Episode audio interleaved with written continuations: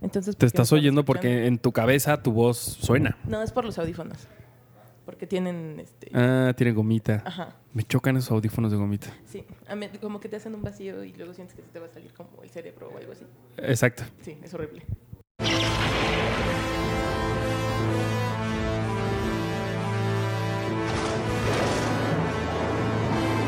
No one told you life was going to be this way. Your job's a joke, you're broke, your love life's DOA. It's like you're always stuck in second gear. Well, it hasn't been your day, your week, your month, or even your year. Usa tu voz de micrófono para que la gente escuche. ¿Estás lista para decir nuestra introducción que habíamos... Ni hao, pen yo. Ni hao peño. Pero aparte tiene que ser como con un acento... Sí, sí, con una pronunciación correcta. China. O sea, no es ni hao, pen yo. Es, Es ni hao, ni yo. Eh, pero es como cantado, ¿no? Ni hao peño. Ni hao, yo. Ni hao peño. Bueno, si ustedes se están muriendo de risa con nuestras tonterías, eh, lo que tratamos de hacer es decirles hola amigos en chino. Porque en esta ocasión, en el último episodio de la temporada, de la primera temporada de Friends, pues suceden muchas cosas y China está involucrada. Así que, mm, pues así les doy la más cordial bienvenida a Friends, un episodio a la vez.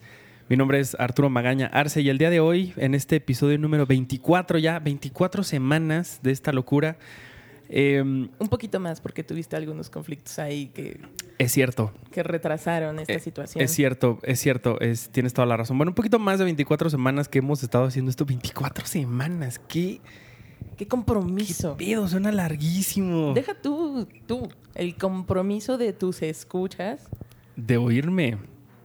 Porque Sí, es híjole, cierto. escucharte 24 semanas seguidas. Eh, sí, qué horror. Si yo no me soporto diario, no me imagino ustedes.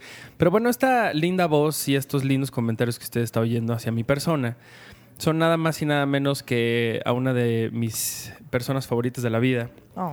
Eh, la hermana pródiga de Isa López, la ahijada de Jairo Calixto Albarrán.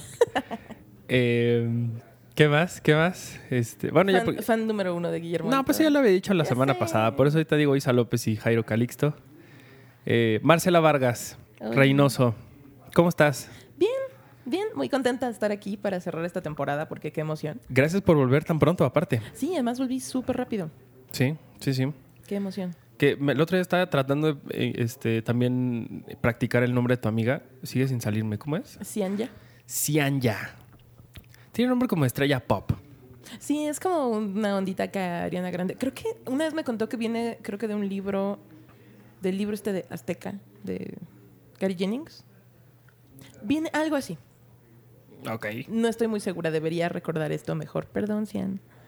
Le dice Cian. Cian. Y en, cuando va como a comprar algo dice que es Cintia, porque es más fácil. Porque nadie, ni en la escuela pronunciaban bien su nombre. Pobrecita. Bueno, nuestra editora gráfica se llama Cindy Whitehouse y la pobre sufre. cada- A ella le gusta mucho comer y ella siempre pide cosas por teléfono. Y entonces el otro día descubrí que su forma de lidiar de forma fácil con la vida es decir que su nombre es Cintia Casablanca, porque Cindy Whitehouse es demasiado complicado para la gente de los teléfonos. Oh, sí. Completamente la comprendo porque Híjole, ya siempre le pasaba eso. Ah, te llamas Marcela, tampoco No, te por, llamas. por eso dije, porque Cian ya. Ah, yo dije, Siempre "Ay, le pasaba Marcela, eso. ¿qué vas a sufrir? Que te digan que Marcia. Marisela, Marcia, Ah, sí. Graciela alguna vez. Y yo, ¿qué? sí.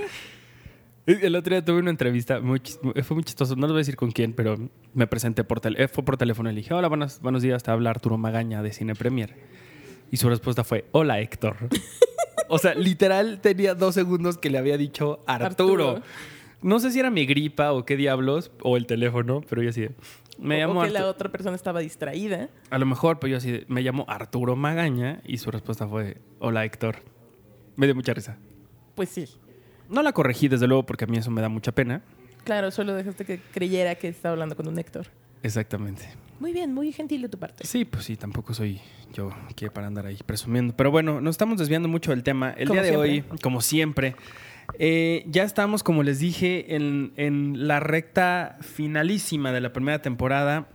El número 24 de, de la primera temporada de Friends llevó por nombre The One Where Rachel Finds Out. O sea, el, el episodio donde Rachel se Se entera. da cuenta. Esto fue transmitido el 18 de mayo de 1995 y ese día la televisión en Estados Unidos se paralizó porque por fin, después de muchísimo tiempo, después de, que la gente estaba nerviosa porque qué diablos va a pasar con la historia de amor entre Ross y entre Rachel, pues digamos que por fin empezó, ¿no? Sí. Y es, muy este- bello. es en este capítulo, un- como bien dices, un capítulo muy bonito donde por fin el estúpido de Ross, las cosas de la vida le salen a su favor, entre comillas, porque... No, sí salen a su favor de varias maneras. Cuéntanos qué pasa, Marcela. Pues, verán, en este bonito episodio es el cumpleaños de Rachel y hay pues un bonito momento en que los regalos, digo, llegaremos a eso comentándolo más adelante, Sí. pero Ross hace uno de estos gestos magnánimos que se le dan también. Y ese gesto, aunque él no está presente en ese momento, hace que algo haga clic en la cabeza de Rachel y se da cuenta, se entera por fin de que Ross está perdidamente enamorado de ella y decide actuar a favor de Ross, o sea, sí decide, va, va, lo voy a intentar, es mi mejor amigo, vale la pena y luego todo sale mal. Sí, vamos a llegar a eso, pero antes sí quería decir esta, esta cosa rarísima que sucede al inicio del, del episodio, en el que Joey, como siempre, no tiene dinero. Claro. No, tiene que pagar la cuenta de- del Central Perk. Que, qué raro que tú vayas a un lugar y pidas sin tener dinero. Pero bueno, esa es otra, esa es otra cosa. ¿no? Bueno, pero siempre va con sus amigos. Entonces, Pues sí, siempre qué- asume que alguien más lo va a pena, pagar. ¿no?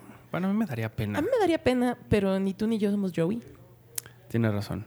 Pero bueno, en este, en este episodio él eh, le dice a, a- Chandler que si le puede hacer un préstamo más para pagar eh, esta deuda que tiene en el Central Perk.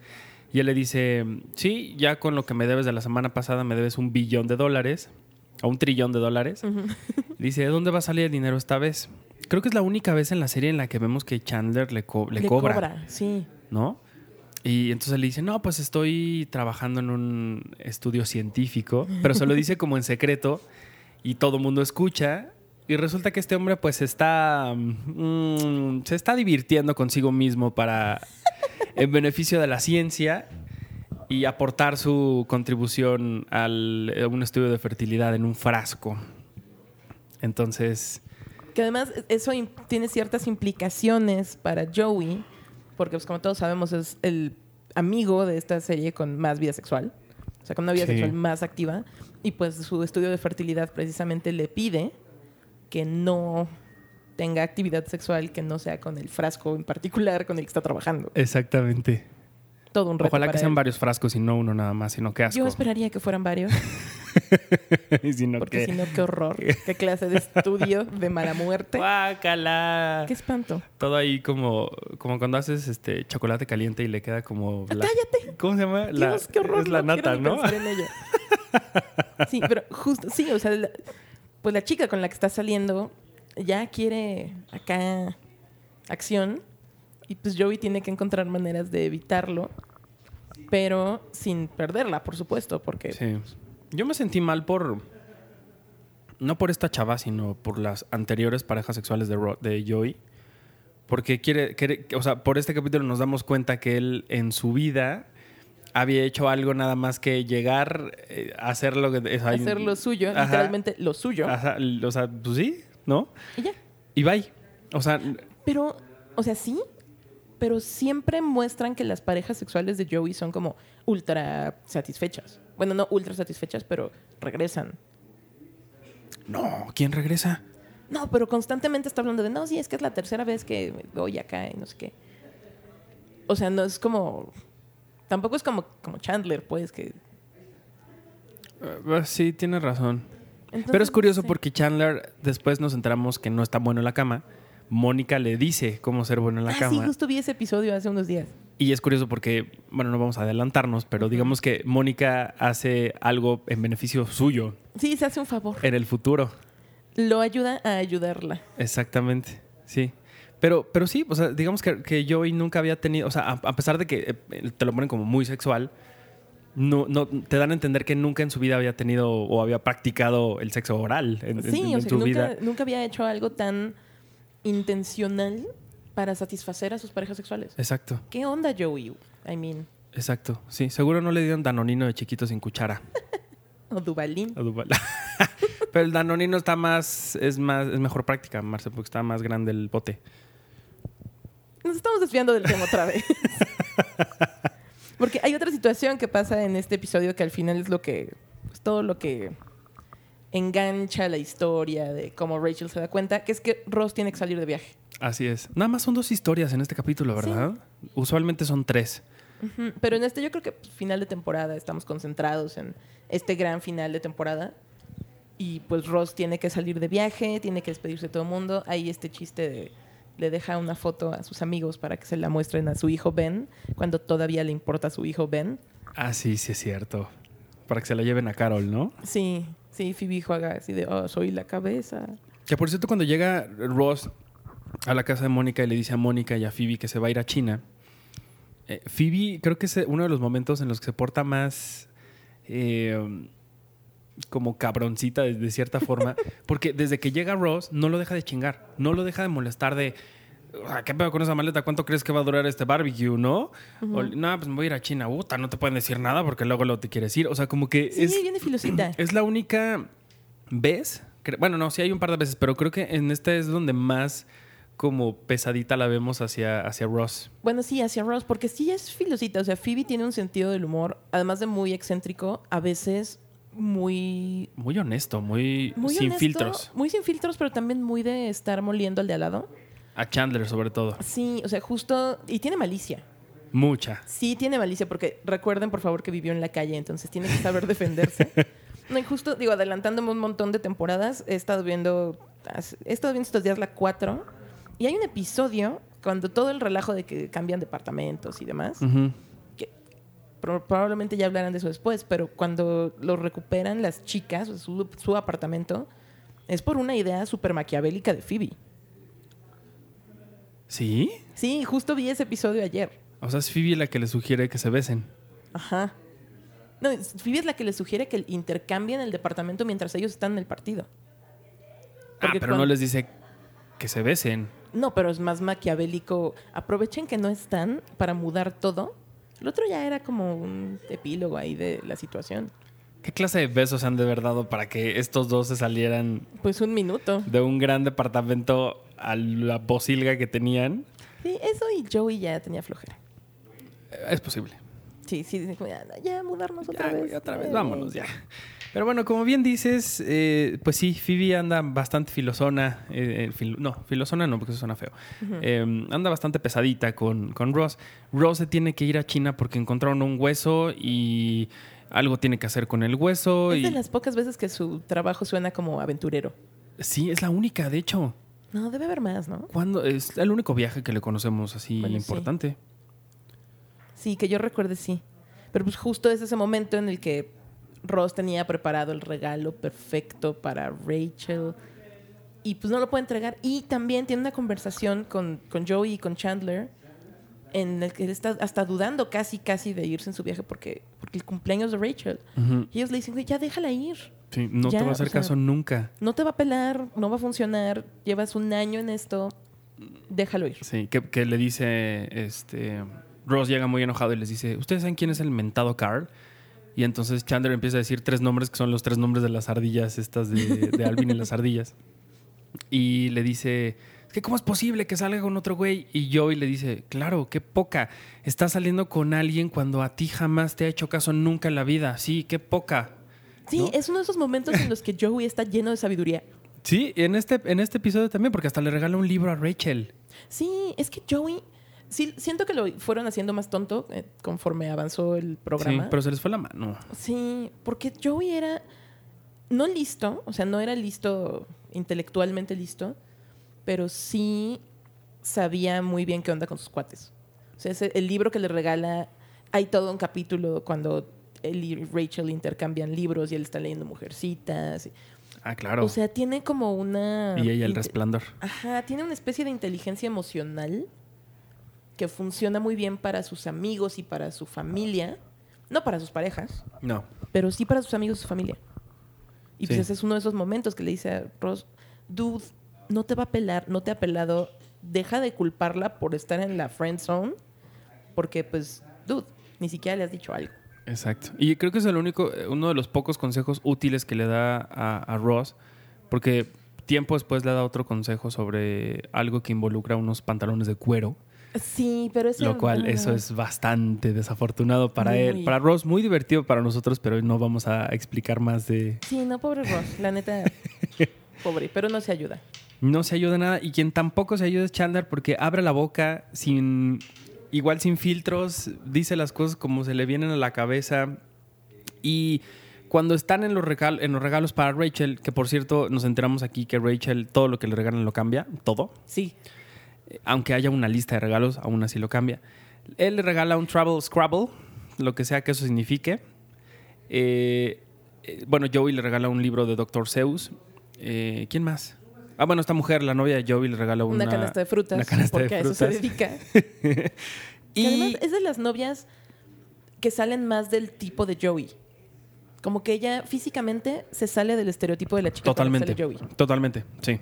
Sí, sí, sí. Sí, porque no es nada exuberante, nada... No, es como muy sencilla, muy como, como una chica normal. Y Joey casi Sí. siempre está buscando como acá la chica voluptuosa, guapísima, Modelo, modelo, actriz.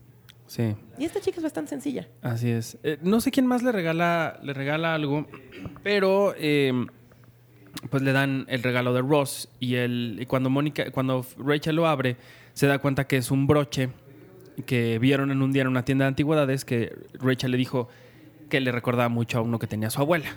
Entonces cuando lo abre le dice, no puedo creer, lo recordó, no sé qué, y alguien dijo, eso le ha de haber costado una fortuna. Y Chandler nos dice algo bastante peculiar, ¿o no? ¿Qué nos dice? Sí, nos Marce? dice que, oh, sí, ¿no recuerdan cuando hizo este otro gran gesto para Carol?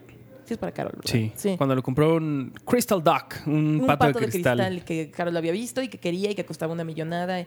Oh, sí, ¿se acuerdan cuando Ross hizo esto porque estaba enamorado de Carol? Y entonces silencio incómodo de, espera un segundo. Y Rachel termina de sacarle la información porque Chandler además es débil. Sí. Y pues, de hecho, Phoebe dice algo, tiene una línea que es muy interesante y simpática.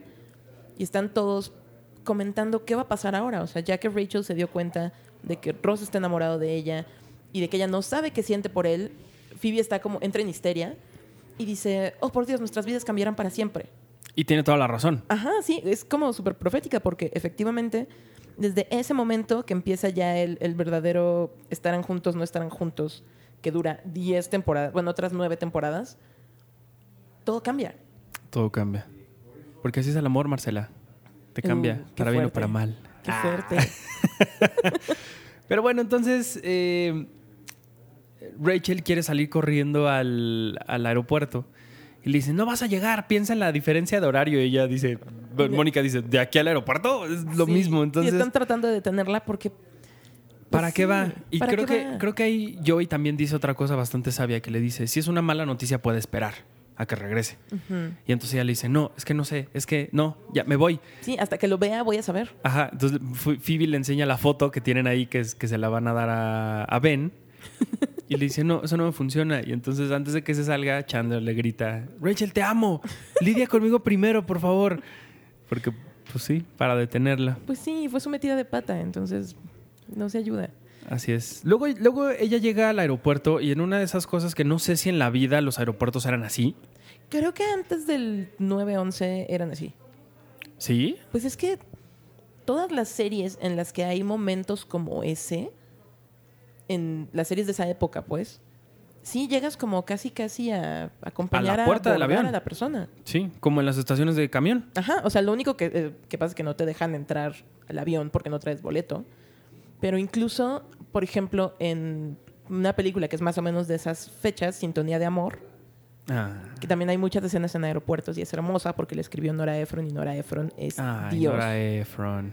Pero hay momentos en aeropuertos en los que sí dices, oye, la gente podía llegar casi casi, acompañarte, sentarte en tu asiento, ponerte una mantita e irse. Bueno, acuérdate del capítulo de Yemen. Sí, sí, también. O sea, justo lo acabo de ver. Es que yo ya me adelanté. No, muy pues sí, toda la gente que nos está oyendo ya se adelantó, pero bueno, ténganos paciencia, ya les dije, va- vamos, una semana a la vez. Una semana a la vez. Una semana a la vez. Pero, pero bueno, lo, lo que sucede es que Rachel llega a la puerta del avión y quiere entrar, porque, pero Ross no le escucha porque está practicando su chino. Como nosotros al principio. Como de este nosotros de, episodio. "Mija, aña, Venga. ay, ñi, ñi, ñi". Discúlpenos a alguien chino que nos esté oyendo y se sienta ofendido por lo que estamos tratando de hacer. Más que sentirse ofendidos, por favor, díganos cómo se pronuncia bien, porque lo intentamos con Google y no funcionó. No, exacto. Entonces, bueno, yo tengo un muy buen amigo que le mando un abrazote que fue a China y pues evidentemente no entendía ni madre de chino y él tampoco habla muy bien inglés. Entonces dice que todo su viaje fue a señas. Qué interesante forma de viajar. La verdad es que sí, porque fue a China y regresó Vivo. vivo. O sea, yo me hubiera quedado allá perdido para siempre. No, qué valor, de verdad. Amigo de Arturo, tú muy bien. Sí. Ya hasta me mandó una postal, por cierto, Oh, desde China. qué bonito. Imagínate. Bueno, em, entonces, ¿qué? ¿Qué estábamos hablando? Ah, sí. En que llega Rachel al aeropuerto y no consigue pues hablar con Ross porque Ross está aprendiendo chino. Con los audífonos. Sí, que, que hay. Supongo que era una moda de principios, mediados de los noventas, esta cosa de aprender con tu Walkman. Porque hay este momento en que él está aprendiendo chino con sus, con sus audífonos. Ajá. El capítulo de las cintas de para que Chandler deje de fumar. Ajá, claro. O sea, hay varios momentos en la serie en los que alguien está escuchando con audífonos para adquirir una nueva habilidad. Así es. Uy, sí, sí, es cierto, qué interesante. Sí. Otra cosa que también creo que sí sucede en, en- ah, no, más bien esto sucede una vez nada más en la serie es que Rachel tiene un momento bastante fantasioso, como ella está en una, en una cita con Carl, que quién sabe quién diablos es. Sí, Carol, Carol, que podría ser un saco de patatas. Exacto, porque él está hablando de cualquier estupidez y ella no le está poniendo atención porque su mente le pone a Ross enfrente y empieza a tener un diálogo con él. Un momento bastante fantástico que no se vuelve a repetir nunca en la serie. Pero aparte creo que es un momento fantástico en el que vemos a un Ross sumamente eh, consciente, eh, maduro. Pues sí, porque no es el Ross real, Exacto. es el Ross idealizado por Rachel. Totalmente de acuerdo. Entonces, es la, es la mejor, el mejor momento de Ross, casi casi, el, Sí. el momento más maduro, y no es él, irónicamente. Sí, lo cual explica mucho, digo, ya nos hemos quejado antes de cómo Ross no es la mejor persona y probablemente Rachel podría haberse quedado con alguien que fuera una mejor persona, Ay, pero no. o sea, son el uno para el otro, pero pero pudo pudo hacerlo mejor. Pero justo este momento en el que Ross tiene esta conversación, más bien Rachel tiene esta conversación con un Ross imaginario, pues ves a Ross como lo ve ella. Porque para ella, no olvidemos que es el hermano mayor de su mejor amiga. O sea, nunca dejó Sí. de ser esa persona con la que creció, pero que además lo admiraba porque también pues, era intelectual, era listo. Ahora que es un adulto, pues es un hombre de ciencia.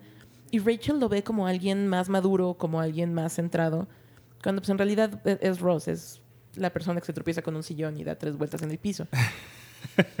Pero lo vemos como muy distinto y es muy bonito verlo así, Sí, totalmente de acuerdo. porque además ella se pone vulnerable. Y ver Sí. a Rachel vulnerable es lo mejor. Sí, y creo que por eso la gente conectó tanto con ella. Porque toda la serie, se- o sea, poco a poco, eh, en esta primera temporada se fue deshaciendo de ese caparazón de niña rica y mimada que tenía y la avientan así sin avisarle al mundo real. Y es como esta evolución de, de alguien que dice, no tengo idea de qué estoy haciendo, pero tengo que hacerlo. ¿No? Sí, ella creo que es mi arco favorito de toda la serie.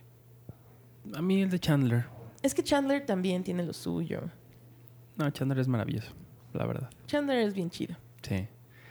Pero bueno, entonces eh, les decíamos que ella va a la- al aeropuerto. Eh, cuando, cuando Joey, cuando Ross se va, le, deja el le da un mensaje con, con la sobrecargo, pero la sobrecargo se lo da un señor que me parece que es guionista de la serie. Sí, seguro es un cameo simpático. Sí, sí, sí, porque la gente reacciona muy interesante a él. No, no sé bien ahorita quién, discúlpeme por ese dato. Pero digamos que le dice, señor, eh, tengo un mensaje para usted. Le dice Rachel que le encantó el, el regalo, que fue un gran gesto, que no puede esperar a verlo a su regreso. El problema es que este señor está acompañado de su esposa. Y entonces su esposa se le queda viendo así como de... "Ay, qué cabrón, ¿no? Y entonces él así como, ¿no qué? ¿No? no, ¿Quién no, es Rachel? ¿Quién es Rachel? Yo no, no entiendo. Y entonces, pues se van a pelear todo el tiempo a China. Porque cuando regresan, Vienen en el mismo vuelo. vienen en el mismo vuelo y siguen y siguen peleando, por eso. lo mismo, sí. y la mujer muy enojada, por cierto. Pues sí, si tu esposo estás a punto de irte de viaje al otro lado del mundo con tu esposo y le llega acá el mensajín de una morra random. Pero todo Que fue culpa a, la- de- a quien le regaló algo, por a cierto. quien le regaló algo. Sí, un mensaje súper comprometedor. No, y es que, todo- o sea, no sé a quién culpar aquí, si a Rachel por decirle, ah, sí, el tipo del saco azul, y no decirle algo más específico como el tipo del saco azul con un portafolio café. No lo sé. Pero, no sé si lo habrá solo- visto bien. Sí, pero sabe que trae un saco azul. ¿Cómo sabe que trae un saco azul? Ah, no lo sé. Ajá. O sea, según yo sí lo alcanza a ver de lejos porque mínimo debió ver que traía los audífonos. No Pues sé. sí. Eh, eh, Pero es un, es un gran momento de comedia. Es un gran momento de comedia, es un gran momento. Y lo que sucede cuando regresa Ross, Rachel está sumamente emocionada. eh, deja a este Carl en el balcón y le dice, güey, perdón, me tengo que ir. Si quieres terminarte tu copa, vas, pero yo ya me Yo voy. ya me voy. Y se sale corriendo de su casa para ir al aeropuerto a, a buscar a, a- a Ross, quien, quien está a punto de llegarle. De hecho, le compró un ramo de flores. Ajá, porque además es bien interesante porque gira, o sea, cambia los géneros en los que sucede normalmente esta escena. Sí. O sea, siempre es el chavo que se da cuenta y corre al aeropuerto por la chica. Y aquí es justo al revés. O sea, Rachel con su ramo de flores. Sí. Preciosa, por cierto, como preciosa. siempre. Es que Rachel es hermosa. Es ridículo lo guapa que es Jennifer Aniston. El problema es que Ross regresa de China acompañado Con una chica a la que está besando. y de nombre Julie, Julie. de la cual hablaremos en el siguiente episodio, porque hemos llegado al final de esta primera temporada, Marce, en el momento en el que Rachel está a punto de ver a Ross. Tan emocionada con su ramo de flores. Yo, o sea, con esta cara de, sí, güey, quiero andar contigo. Pero ella no sabe que él viene con alguien más. Sí. Y es uno de los pocos momentos en los que los créditos corren sobre la intro. Es la primera vez. Sí. Es la primera vez en la serie. ¿Vuelve a pasar en la serie? Sí, claro. Varias veces. Sí. Y no nada más en, en finales de temporada. Ok.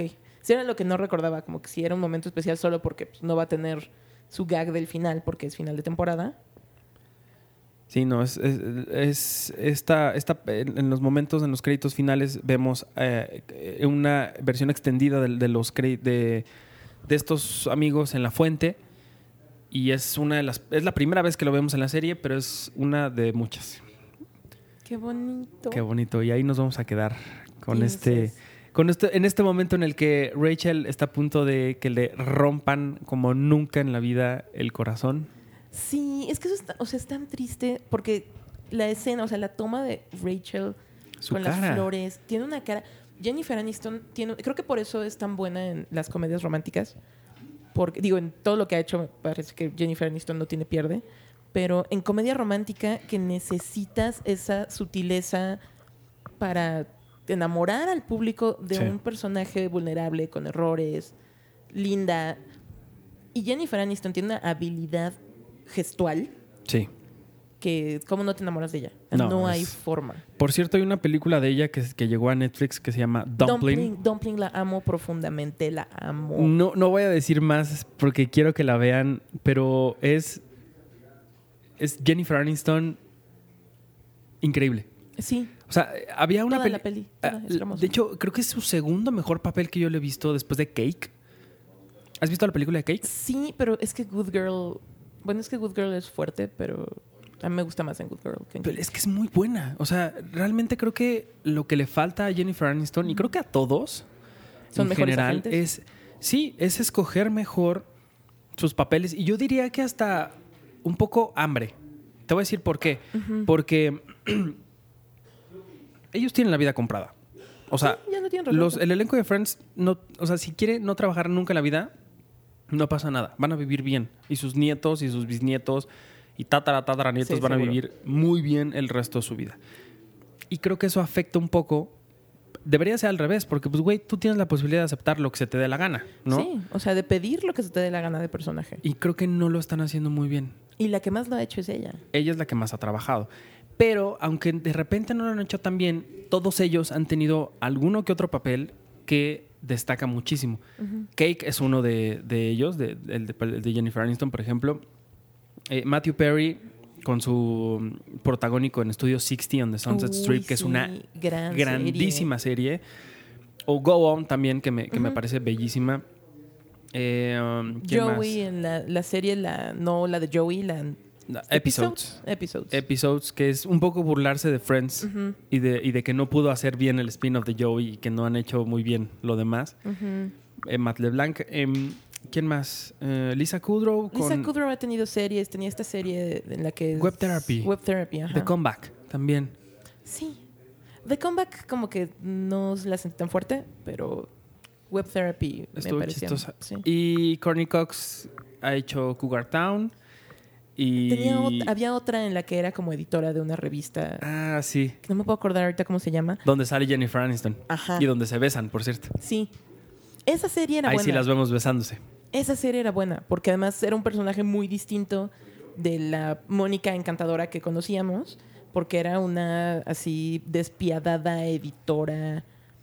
No me puedo acordar cómo se llama la serie. Ahorita te busco. Pero era atrevida, era como muy ruda. Una Miranda Priestley en potencia. La verdad es que sí. Y creo que, creo que con, esa, con ese papel, y lo mismo que Studio 60, creo que sí llegaron muy adelante. Más bien se adelantaron mucho a su tiempo, me parece. Porque ambas series sí eran. Sí eran, eran se llama Dirt. Dirt. Era un tabloide, era directora de un tabloide. Exacto. Y duró dos temporadas. Sí, en qué FX. pena, hubiera sido interesante que durara más, Sí. pero eran otros tiempos. Sí, y a Studio 60 lo cortaron porque sus, cada episodio costaba un millón de dólares. Que lo cual ahorita Game of Thrones, que cuesta Ah, 20 sí, por millones de dólares, se, se ríen en su cara, ¿no? Pero Sí. eran otros tiempos, era otra televisión. Y nos falta uno, que es David, Schwimmer. Yo lo vi a él, bueno, ha estado en, en esta serie de, de American Crime Story. Sí, ahí lo hizo muy bien, como, como el señor Kardashian. En Band of Brothers también salió, tiene por ahí un cameo. Y ha hecho algunas otras cosillas. Sí, creo que más bien ha estado dirigiendo. Él ha dirigido mucho. Sí. Porque, además, no sé si a ustedes les pasa. Y seguro producido sí, también. Producido también. Que siempre que entran a alguna página web de estas que tienen como contenido patrocinado, pero que no. O sea, de estas que vienen como con cuadritos de noticias súper sensacionalistas, pero que son como Google Ads. Ah, sí. Siempre hay una que dice la verdadera razón por la que ya nadie contrata a David Schwimmer. Y digo, nunca le he dado clic porque no quiero que tengan como mi información, porque me parece súper shady ese sitio. Pero Ay, Dios, perdónenme. Ajá. se está muriendo. Pero sí, o sea, su último personaje súper relevante fue Robert Kardashian en American Crime Story. Ya no sabía que salía en Will and Grace. Tiene un, un episodio en Episodes, pero no ha hecho mucho como actor recientemente. Bueno, él, él fue el- es la voz de, de la cebra en, Ah, de Melman en Madagascar. en, en Madagascar. Tiene también un arco en Web Therapy. Pero si nos vamos a lo que ha dirigido, tampoco ha dirigido tantísimo. O sea, es lo que estoy viendo, pues. Dirigió un par de episodios de Joey, interesantemente. Dirigió 10 episodios en Friends. Fíjate que te- tengo mucha curiosidad de ver otra vez el, el spin-off de Joey. Lo Ay, vendían en. DVD en Mix Up y ya no, ya no, nunca lo compré. Y creo que ya ni hay Y mix creo up. que ya no existe. No, Mix Up, claro que hay todavía. Pero, pero creo que está un poco desaparecida. Voy a buscarla. Si alguien tiene y nos la puede prestar, Sí, sería increíble. Sería increíble para verla y analizar esa, ese spin-off rarísimo que demuestra que no. O sea, no puedes. No. No puedes replicar la magia, No. Y no puedes hacerlo con una sola persona. además. Son seis. Sí, es un equipo. O sea, todo el mundo habla de la posibilidad de un reboot. Y creo No. que no valdría la pena a menos que fuera un episodio especial y ya. Pero no reboot. Sería con ellos, yo lo vería con ellos mismos. Como una... O sea, no, reboot de, de la misma serie. O sea, no, no remake. Pero es que el reboot es como volver a empezar. Sí, pero el remake es volver a hacerla con otra gente. Ajá, yo, yo lo que sería, yo lo que lo, es que no sé ni siquiera cómo catalogarlo, pero creo que sí sería interesante un episodio más. Es que según yo, es como Gilmore Girls fue una espe- Bueno, es que no es un reboot, porque sí, el reboot es otra cosa. Pero lo que pasó con Gilmore Girls. Una continuación. Ajá. No sé cuál es. Revival le llaman. Revival, Un gracias. revival, sí. Un revival. Pero fíjate que no sé qué tanto funcionaría. Tendría que ser algo muy bien pensado, muy bien, muy bien delimitado. O sea, me gustaría saber qué están haciendo, pues. ¿Sabes yo cómo lo haría? Hay muchos episodios de Friends. eh, y ya con esto nos despedimos porque ya estamos, nos pasamos de la media hora. Eh, hay muchos episodios que se apoyan mucho de recuerdos Ujú. para contar lo que sigue. Creo que sería muy interesante que ellos se reunieran un día, que mientras nos cuentan y vemos cómo es su vida nueva, Ujú. Que vayan recordando sus mejores momentos en la serie. Es un poco chafa, es un poco gratuito y barato, Sí. y es como, Principalmente barato. y es como quedarte en el, en el- en el lugar fácil, pero creo que es la única, de las, es la única forma en la que una serie como Friends, tan ubicada en los 90, con un humor tan particular y en un momento como este, podría funcionar. ¿Por qué? Porque de entrada ya no se ven igual. eh, ya tendrían que hablar de otros temas. Eh, Sí. tendrían que en esta búsqueda de otros temas quizás se irían por temas más complejos que no es el estilo de Friends, que no es lo que ellos siempre han... O sea, Friends nunca se mete en problemas políticos, sociales. Se cruzó el, el 9-11 Sí, y Se- jamás. y no mencionaron nada más que dos cosas. En, en la puerta de Joey hay un dibujo que... Dos dibujos. Uno donde se ap- aparecen las Torres Gemelas con King Kong, el otro que es We Love New York, y el episodio que se transmitió después del 9-11 se lo dedicaron a la gente de Nueva York. Nada más. Entonces, estamos hablando que si un atentado terrorista como fue el 9-11 no hizo que Friends se metiera en ese tipo de cosas, Nada lo va a hacer. nada lo va a hacer y menos ahorita. Entonces imagínate que ahorita empezáramos a ver en un, en un revival historias como, no sé, Donald Trump, el racismo, Sí, no. los latinos, la, la homosexualidad, no lo sé. No va por ahí. No, creo que siempre su forma de tratar cualquier tema remotamente controversial era a través de, de no tratarlo. O sea, de, está ahí, es como con, con Carol y Susan. No es como que haya un gran momento evangelizador de, miren, está bien que sean lesbianas y se casen, pero hay una boda. Ajá. Es- es- lo que ellos trataban era como de demostrar la vida normal, sin problemas, todo normalizado. Nunca fue Sí. un escándalo para nadie que se casaran dos mujeres. No, Solo fue sucedió. un capítulo y fue algo... eh, A mí es uno de mis capítulos favoritos en ese sentido. Sí. Que es súper... Muy respetuoso. Muy respetuoso para lo que se hacía. Que también habría que ver. En, en ese entonces, ¿cuándo se estrenó Will and Grace? Es posterior, pero no sé qué tan posterior. Porque creo que tiene mucho que ver. O sea, el, el momento de la homosexualidad en Estados Unidos, por decirlo de alguna forma, es Will and Grace, es la boda de, de Carol y Susan en, en Friends, y es Ellen DeGeneres.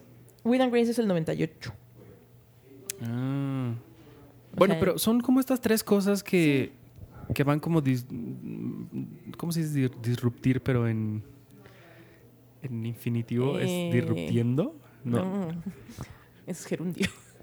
No, como. No tengo ni la más remota idea. No sé bueno, cómo están, están rompiendo las reglas y, de- y lo establecido en la televisión. ¿No? Sí, grandes momentos, grandes series. Grandes momentos, grandes series y con ese gran momento que les decíamos hace ratito de una Rachel esperanzada completamente como nunca en su vida, eh, estando a punto de entregarle el- su corazón a un hombre que se la va a romper, que se lo va a romper. Así nos quedamos, que eh, pronto ya volveremos con la segunda temporada. ¡Qué emoción! Marce, muchas gracias. Gracias por invitarme a cerrar esto. ¡Qué padre! Sí, oye, no podía cerrar con alguien mejor que contigo. Oh, yo te quiero. Yo también. Entonces, eh, pronto volverás. Pronto volveré. una y otra vez, como dice la canción. Así es. Y pues sí, volveremos eh, muy pronto con la segunda temporada y las subsecuentes de esta locura que iniciamos hace 24 episodios, poco más de 24 semanas. Y les, no me queda más que agradecerles muchísimo por su compañía, por sus comentarios, por recomendar eh, este podcast, por dejarse sorprender por algo que seguramente ustedes se saben de memoria, pero que aquí están. Y eso es lo que más gusto me da, porque estamos hablando de cosas que hemos visto Tres 10 millones veces. de veces. sí. Y aquí están. Y eso se los agradezco con el corazón. Eh, ¿no- ¿Dónde puede seguir la gente, Marce? Me pueden seguir en redes sociales como arroba marce-vargas88 en Twitter. Y me pueden leer en mexico.com, donde coedito la sección de Soft News. Y me pueden escuchar en radio también los miércoles en Charros contra Gangsters en MBS. Con, Con Jairo Calixto y con Miyagi. Jairo Calix- Calixto Albarrán y Miyagi. Y Y, Miyagi. también en las páginas de, de Cine Premier. Por supuesto, me pueden leer en las páginas de Cine Premier, tanto en el impreso, supongo que también en la web. Yo generalmente lo que hago es que mi impreso lo, lo subo a redes como, miren, compren la revista. Así es. Y me emociono mucho. Así es. Y yo soy Arturo Magaña Arce. Me pueden seguir en arroba Artur HD en todas las redes sociales, a Cinepremier, arroba Cinepremier con la E al final en, en cualquier plataforma que ustedes quieran. Gracias por seguirnos en YouTube, en Spotify, en Google, en, en iTunes. Suscríbanse, recomiéndanle esto a quien quieran. Y aquí nos veremos para la segunda temporada, para las que siguen en esta locura llamada Friends, un episodio a la vez. Gracias, Marcela. Gracias, Arturo. Gracias a ustedes. Hasta la próxima.